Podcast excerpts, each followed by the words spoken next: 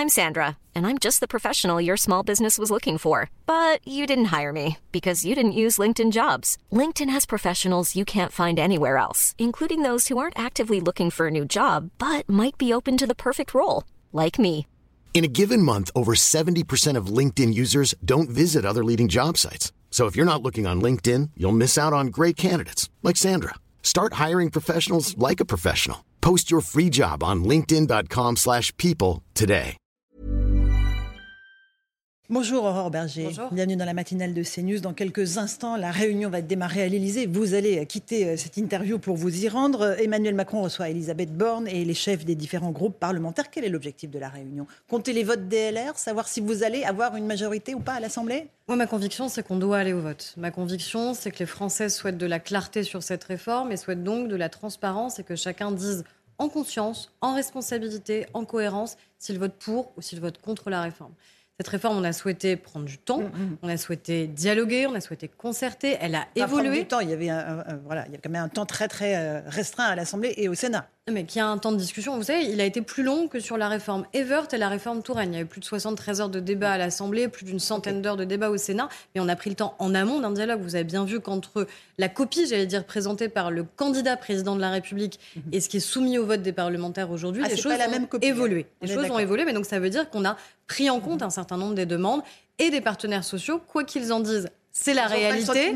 C'est la beaucoup, réalité. hein. Bah oui, mais parce que la seule chose pour eux, c'était la question de la mesure d'âge. Donc oui, en effet, une réforme des retraites, c'est une réforme d'effort et c'est une réforme qui demande de travailler un peu plus longtemps. J'en reviens à ma question. Est-ce que vous avez assez de voix pour faire voter cette, euh, cette réforme des retraites? je- Et est-ce que le- vous allez dire ça au président? Il faut aller au vote. Il ne faut pas faire le 49-3. Moi, c'est ce que je lui ai dit, c'est ce que le groupe parlementaire lui a dit, euh, et je pense qu'il entend évidemment cette demande importante des députés et de sa majorité. C'est lui qui décidera euh, au dernier recours, en dernier ressort, et c'est naturel que ce soit le chef de l'État et la première ministre qui décident.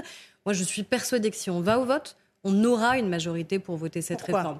À la fois parce que vous avez les trois blocs de la majorité qui seront soudés, Mhm. qu'il n'y a pas une voix de notre groupe qui manquera pour voter cette réforme, mais aussi parce qu'il y a un enjeu de cohérence majeure. Un enjeu de cohérence pour les républicains, pour la droite française, qui a dit clairement Mhm. qu'elle souhaitait depuis des années une réforme des retraites et qui ne peut pas aujourd'hui dire que cette réforme ne serait pas bonne, alors qu'ils l'ont appelée de leur vœu, qu'ils l'avaient soutenue pendant la présidentielle, et qu'elle a, si on est très honnête, évolué aussi du fait de leurs demandes et de leurs propositions. Alors, euh, on entend beaucoup que le président dit il faut savoir prendre son risque, c'est-à-dire qu'il serait plutôt favorable au passage au vote plutôt que 49-3. En même temps, c'est une forme de, de chantage sur les républicains. Vous leur dites attention, parce que si ça passe pas, le président peut faire une dissolution de l'Assemblée. C'est du chantage ou pas? Non, c'est une clarification. C'est-à-dire tout le monde comprend que si nous décidons de passer au vote cet après-midi et que celles et ceux qui nous ont dit pendant des mois, euh, si on travaille ensemble, si on dialogue, si on concerte, si le texte évolue, alors nous voterons le texte et finalement à la fin, bah, ils calent, euh, qu'ils ne votent pas, qu'il n'y a donc pas de majorité à l'Assemblée nationale, il y a une nécessité de clarification. Et la seule clarification à laquelle le président de la République peut procéder, c'est une dissolution parce que ça renvoie tout le monde devant les Français et c'est eux qui, en dernier recours, en dernier ressort, décideront. Donc moi, je pense profondément que pour la clarté de cette réforme qui est essentielle pour l'avenir du pays et qu'il faut voter, je pense qu'on a intérêt à ce qu'il y ait un vote et que chacun sache ce que son député a fait. Je pense que ça, c'est important. Et je pense que pour la clarté de la droite française aussi, ils doivent voter. Et je pense, honnêtement en conscience, qu'ils voteront pour cette réforme. Euh, Si évidemment cette réforme ne passe pas au vote, euh, le sort d'Elisabeth Borne est scellé. Le soldat Borne sera euh, démis de ses fonctions. Je ne le crois pas et je l'espère pas parce que je Ah bah, si le crois... vote, le vote n'est pas. Moi, je vous donne ma conviction de, de députée, de présidente de groupe. On a de la chance d'avoir Elisabeth Borne en première ministre. J'en suis intimement convaincue parce que je travaille au quotidien avec elle. Et je vois sa solidité, je vois le sens de l'État qui est le sien, je vois la capacité qu'elle a à faire passer des intérêts qui ne sont pas d'abord les siens, en vérité, mais d'abord ceux du pays. Et c'est ce qu'elle a fait sur cette réforme des retraites. C'est-à-dire qu'elle serait prête à se sacrifier? À dire, OK, on passe au 49-3, quitte à ce que, bon, bah moi, vous, Moi, je me ne laissez sortir, monsieur le pas évoquer ce chiffre parce que je crois qu'on doit passer au vote et qu'on va passer au vote et qu'on aura une majorité si on le fait. Ce que je vous dis, c'est ma conviction qui est très partagée euh, au sein de mon groupe parlementaire et de la majorité, est qu'on a de la chance que ce soit elle notre première ministre. Donc tout va se jouer cet après-midi, au, au dernier moment, quand vous serez dans, dans l'hémicycle, Comme toujours, quand, euh, il y a un le vote, texte va être commencé euh, à étudier. Comme toujours, à la Mhm. fin, le Parlement est souverain. Et euh, encore une fois, moi, je vous dis ma conviction sur la, je crois, la justesse et la nécessité d'un vote, et le fait que si on passe au vote, une majorité se dégagera. Accessoirement, si vous passez au vote, euh, les partenaires sociaux, certains d'entre eux, en tout cas Laurent Berger de la CFDT, a dit qu'il respecterait le vote de l'Assemblée. En revanche, il n'a pas dit ce qu'il ferait euh, si c'était un 49-3. Il a dit que c'était dangereux. Ça aussi, c'est important pour la suite du quinquennat? Mais encore une fois, la réforme des retraites, c'est pas la grande réforme du quinquennat. Mais c'est une réforme qui est indispensable pour permettre les autres. C'est une réforme qui est indispensable pour financer notre régime de retraite, pour financer les retraites actuelles qui sont payées et les retraites futures, pour financer des droits nouveaux qu'on est en train de créer, qu'on est en train de créer pour les femmes, qu'on est en train de créer pour les emplois aidés euh, qui avaient été euh, initiés à l'époque, pour les apprentis, pour les stagiaires, euh, pour ceux qui ont commencé tôt, mais surtout pour parler de ce qui intéresse profondément les Français, leur rapport au travail, la rémunération de ce travail, comment on fait pour l'améliorer, pour la renforcer, pour mieux euh, renforcer la prévention dans notre pays. Donc cette réforme, encore une fois, on a besoin qu'elle soit adoptée, pas parce que euh, il faudrait qu'on ait raison. À la fin, c'est pas ça le sujet. Envoyer un signal au marché financier. Aussi, mhm. mais aussi. C'est-à-dire qu'à un moment, les Français doivent bien avoir conscience quand même euh, de l'impact que ça a quand on prend des engagements au niveau européen, quand on prend des engagements sur les marchés. Si on les tient pas, à la fin, c'est aussi les Français qui peuvent trinquer parce que c'est la crédibilité de la France qui est en jeu et parce que c'est demain euh, les taux d'intérêt pour ceux qui veulent emprunter qui peuvent augmenter. Ça, c'est une réalité économique, mhm. alors qui est en effet pas la plus palpable immédiatement, mais malheureusement que les Français peuvent ressentir. Donc vraiment, je le dis, c'est pas la grande réforme, mais c'est la réforme indispensable pour permettre que les autres existent, notamment celle du travail, parce que c'est ça dont on nous parle en vérité. C'est la relation qu'on a au travail dans notre société, c'est la rémunération du travail, et puis après les progrès qu'on doit porter dans notre société. Je pense notamment à l'école et à la santé. Donc c'est soit ça passe, soit ça casse, on est d'accord. Il faut que ça passe. Bon, euh, vous avez euh, déjà euh, misé sur une, un essoufflement de la mobilisation. Vous vous dites bon voilà, il y avait un peu moins de monde dans les rues hier, il y en aura encore un peu moins si ça continue? Je crois qu'au-delà de la mobilisation, parce que je peux comprendre encore une fois qu'il y ait un certain nombre de Français, même des millions de Français, qui se disent on est en train de, nous demander un effort, pourquoi c'est à nous de réaliser cet effort? Donc ça, je, l'entends, et à partir du moment où c'est une réforme d'effort, forcément, elle suscite euh, des doutes, des inquiétudes et de la colère. Moi, mon sujet, c'est l'après. Parce qu'à un moment, il y aura un après-réforme des retraites, quoi qu'il arrive. Et donc cet après, il faut faire en sorte qu'il laisse pas un goût amer en fait aux Français, qu'il n'y ait pas du ressentiment, parce qu'on sait ceux qui prospèrent sur le ressentiment des Français. Vous le savez parfaitement, Aurore Berger. Mais c'est pour ça que il y a nous, beaucoup de ressentiment dans la société française. Je le sais, mais c'est pour ça que nous, notre responsabilité, c'est de faire en sorte que ce ressentiment, il ne s'aggrave pas, il n'augmente pas, il ne prospère pas. Et donc encore une fois, on dise bien aux Français cette réforme-là, il y aura un après. Et, et cet après-là, il faut qu'on le construise ensemble, y compris avec les partenaires sociaux. Et en effet, je crois à des partenaires sociaux qui sont légitimistes. Et si une réforme est adoptée, mhm. pour beaucoup d'entre eux, notamment la CFDT, ils disent bah, évidemment, si une réforme est adoptée, alors on doit passer ensemble à une autre phase. Et on comprend que tout ça ne fonctionne pas si vous brutalisez l'Assemblée avec le 49-3. Un tout petit mot des mobilisations. Il y a toujours les éboueurs à Paris qui sont en grève. La mairie de Paris, Anne Hidalgo, soutient la grève, a indiqué ne pas donner suite à la demande de réquisition d'éboueurs grévistes formulée par Gérald Darmanin. Euh, c'est une attitude que vous jugez comment? Je juge irresponsable.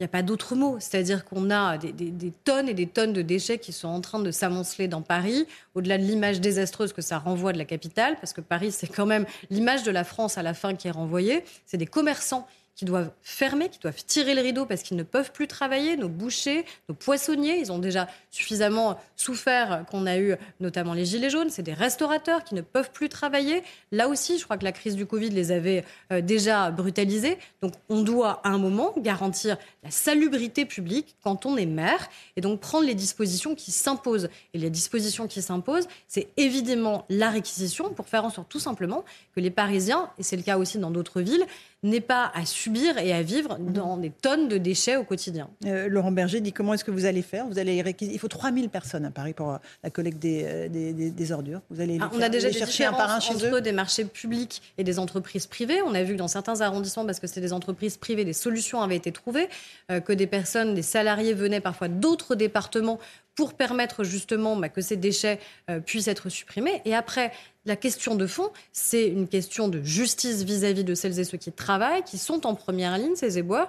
L'idée n'est pas de, de, dire qu'ils n'ont pas un métier pénible, ils ont un métier pénible. Mais c'est bien la raison pour laquelle deux ans eux, plus. ils ne seront pas concernés par les 64 ans. Aucun éboueur, évidemment, ne partira à 64 ans. Mais ils ont quand même deux ans de plus. Bah, on va tous travailler un peu plus. ans, ça sera. On va, on va tous travailler un peu plus. Mais entre les Français qui travailleront au minimum jusqu'à 64 ans et ceux qui partiront à 59 ans, un fonds d'un milliard d'euros sur la prévention. Et notre enjeu, c'est quoi?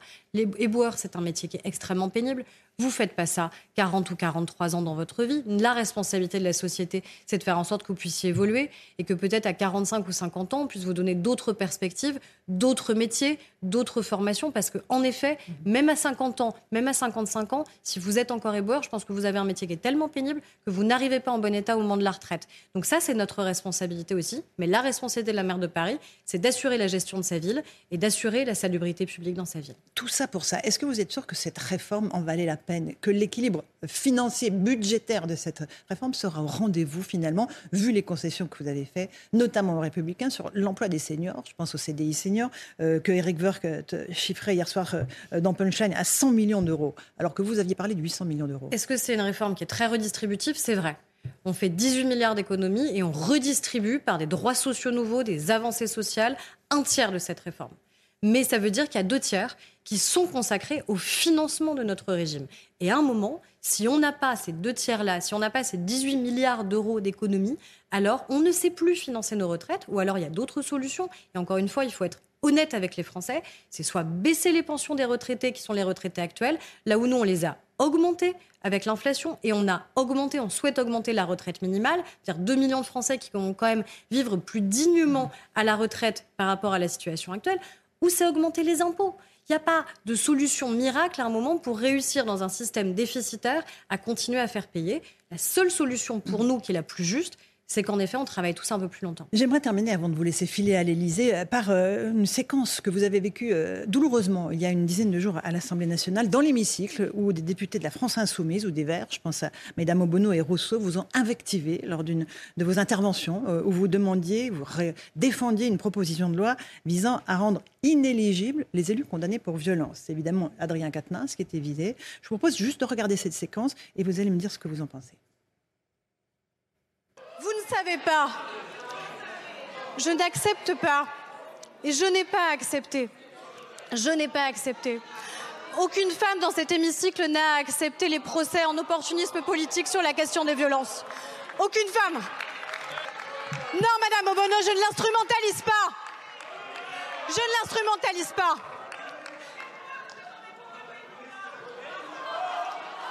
Parce que Madame Obono, je Madame Obono, ça suffit, s'il vous plaît. Vous arrêtez d'interpeller Madame la rapporteure.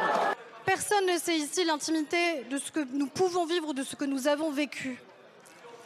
Mais oui, oui, je sais exactement de quoi je parle quand je parle des violences conjugales. Oui, je sais de quoi je parle. Je sais de quoi je parle. Aurore Berger, avec le recul, comment est-ce que vous jugez la violence dont vous avez été victime de la part d'autres femmes qui se prétendent des féministes, alors que vous étiez en train de confesser que vous avez été victime de violences conjugales? Euh, J'ai eu beaucoup de mal à revoir ces images, mhm. pour être très honnête, bah, parce que c'est un moment difficile mhm. que j'ai vécu, tout simplement, et, et, je n'avais pas vocation à dire ça, mais euh, on est dans un hémicycle qui a profondément changé de nature et où on a l'impression parfois qu'il y a à la fois plus de dignité, mais aussi plus d'humanité peut exister. Et de la sororité, la, fameuse sororité que ce, mot-là, les féministes défendent. Quand on est élu, on, devrait avoir cette part à la fois de dignité par rapport à la fonction qui est la nôtre et aussi d'humanité, parce que normalement c'est ça qui guide le fait qu'on veut être des élus.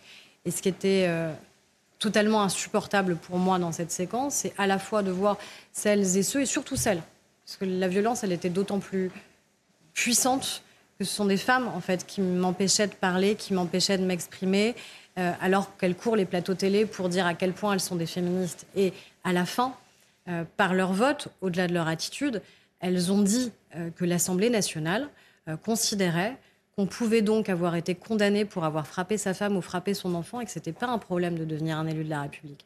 Je pense que c'est profondément un problème. Mmh. Je pense que quand on fait de la grande cause d'un quinquennat la question de l'égalité entre les femmes et les hommes, qui doit être une cause partagée par nous tous, quand on fait de la question de la protection de l'enfance l'un des sujets majeurs de notre société, comment est-ce qu'on peut être crédible collectivement, quel que soit notre parti politique, si on n'est pas capable à un moment de dire qu'on a frappé sa femme ou qu'on a frappé son enfant, on n'est pas digne d'être un élu. C'était juste ça la question que je posais, qui a fait qu'à un moment, il y a une émotion qui m'a emportée. J'aurais probablement pas dû. Enfin, à un moment, mais on est humain, en fait, nous. Euh, et, la politique, c'est d'abord ça. Mhm. Et donc, vous réagissez aussi par rapport à ça. Vous avouez avoir été vous-même victime de violences conjugales. Euh, pourquoi ne pas avoir témoigné plus tôt? Parce que c'est une question très, très intime que vous me posez, en fait. Mhm. Euh, j'ai pas vraiment vocation, en vérité, à vous répondre, parce que chacun fait le parcours qu'il peut faire, euh, le trajet avec ça qu'il peut faire, qu'il a envie ou la possibilité de faire.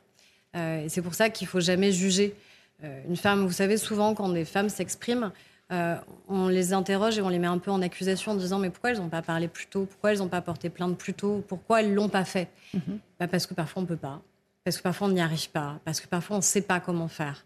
Euh, et c'est la responsabilité des élus que nous sommes de faire en sorte que les mhm. femmes soient, se sentent accompagnées et soutenues. Mais elles ne se sentent pas franchement accompagnées et soutenues quand elles se disent que quand l'une d'entre elles parle, que quand l'une d'entre elles parle, au lieu qu'il y ait au moins une forme de silence un peu respectueux, elles se font elles-mêmes insulter, invectiver. Je crois que ce n'est pas une, une image que notre Assemblée devrait renvoyer au-delà de toutes les appartenances politiques. Merci beaucoup, Aurore Berger, d'être venue ce matin dans la matinale de CNews. Bon rendez-vous avec Emmanuel Macron. Salut euh, de notre part. Merci beaucoup à vous.